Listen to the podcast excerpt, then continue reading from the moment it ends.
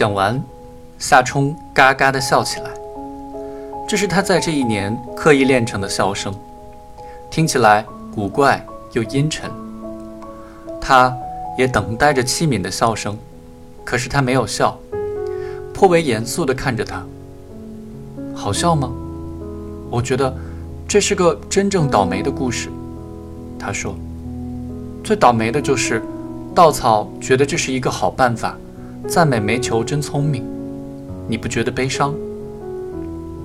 他顿时醒悟，是的，这是一个悲伤的故事。他板起了面孔，他却咯咯地笑了起来，几乎是撒娇似的打了他的胳膊一下。他们还说你聪明呢，你太好骗了。再见了。轻巧地跨上自行车，骑走了。夏冲留在原地，反应不及，在前方的街角的婆娑树影下。七敏正在拐弯，打出了一串铃声，回头望了他一眼，他消失了。街角空无一人，只有丁香的花簇轻轻摇动着，一种奇异的温柔的感觉瞬间注满了他的心。这天晚上在家里，过多的肾上腺素让他的心脏仓促地跳个不停。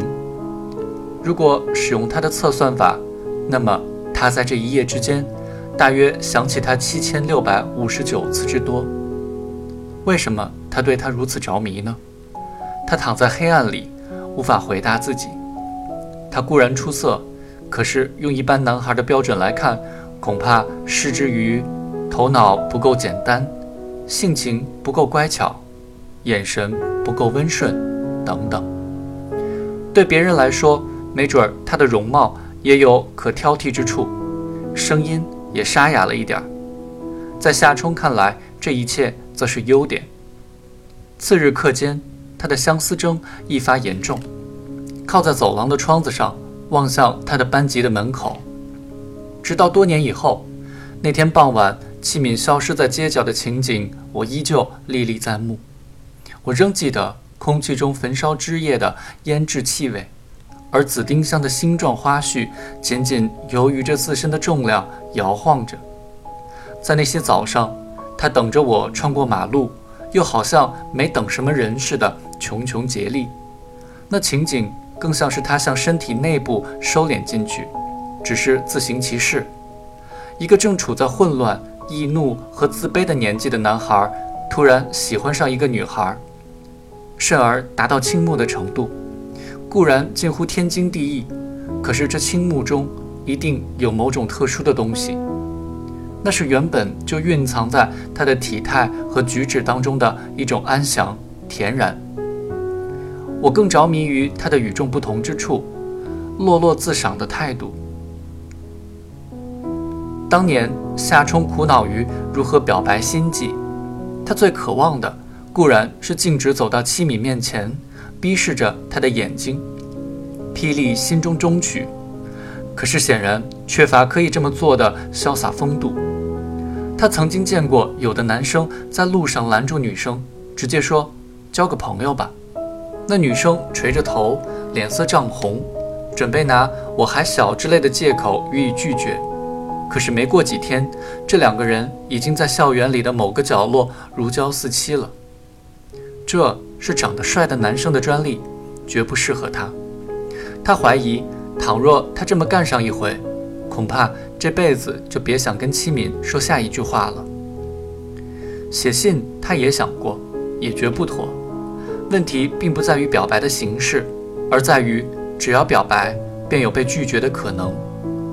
夏冲在这星球上的日子变成了悲哀的团块，阳光普照，他却感到周遭暗淡。天空尤其阵阵发黑，毫无新意的他做出了他的反应，逃跑。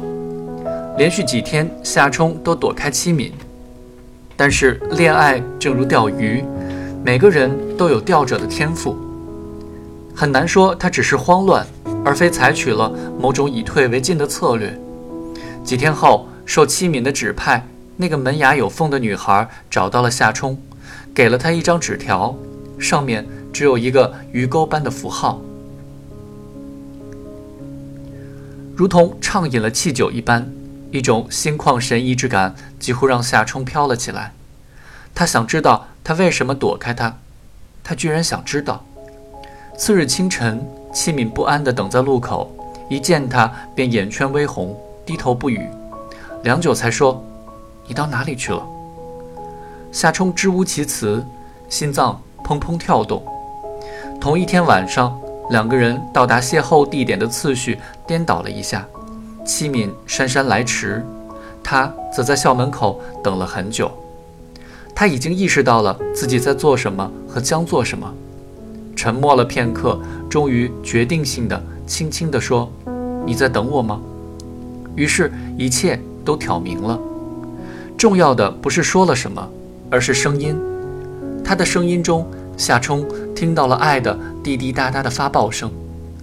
原来他需要的不是发出密报，而是破译电码。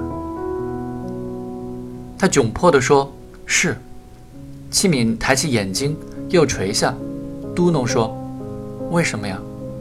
夏冲艰难地说：“我喜欢等你。”他的心脏停跳了一拍。戚敏说：“那，你以后每天都等我。”纯然白色的青，刹那间充盈了夏冲的灵魂。于是，两个孩子默默无语，沿路走去，就像夏日雨前，他们中间的空气陡然变得朦胧炽热起来。他们直到戚敏不得不回家时，才依依惜别。如果在一九八零年代末，两个高一的孩子一起上学和放学也可以叫约会的话，那么。夏冲与戚敏、狗熊、妮妮、菜包、荷包蛋开始约会了。将来你想做什么？当个作家？当记者？菜包问。你知道法拉奇吗？我借给你一本他的书吧，你一定会喜欢。他偷偷的把内部出版的《风云人物采访录》拿给夏冲，不让他爸爸发现。夏冲读后果然大为激赏。好强悍的法拉奇，简直像拖拉机一般在各国政要们的头上碾过去。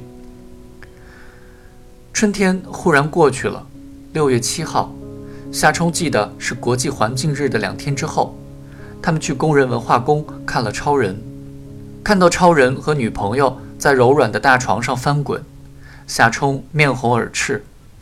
电影散场后，夜色中，他与七敏第一次接吻。一个清浅的、缠绵的，寓意着一生一世的吻。他们拉着手走回家去，路上又停下来亲吻了好多次。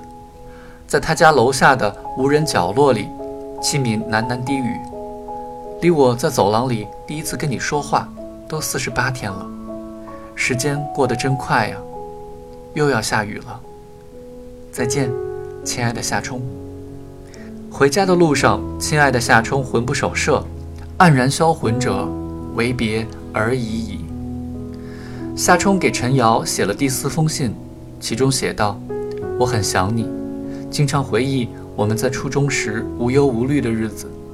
一有机会，我就去看你，也许带着他。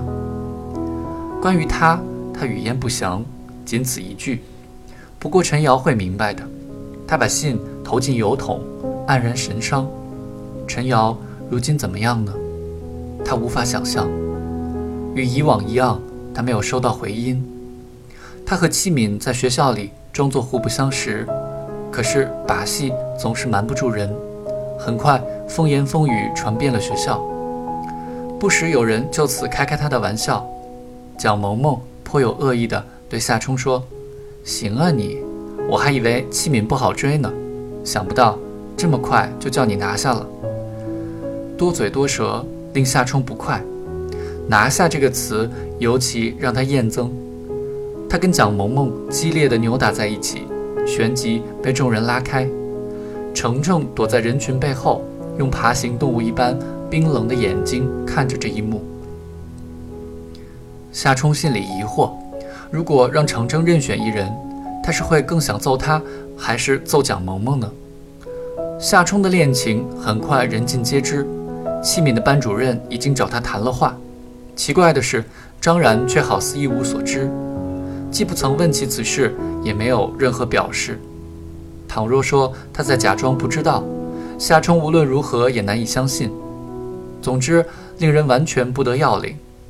最终，夏冲只好认定张然这个人已经迟钝到不可救药的地步了。他忍不住问张然：“你没听说过我和戚敏的什么事情？”张然壮甚懵懂地问：“你们什么事情？”如此一来，夏冲倒难以开口了，迟疑一下说：“你没听有人说我和他，就是？怎么可可能？”张然难以置信地瞪大了眼睛：“戚敏早有男男男朋友。”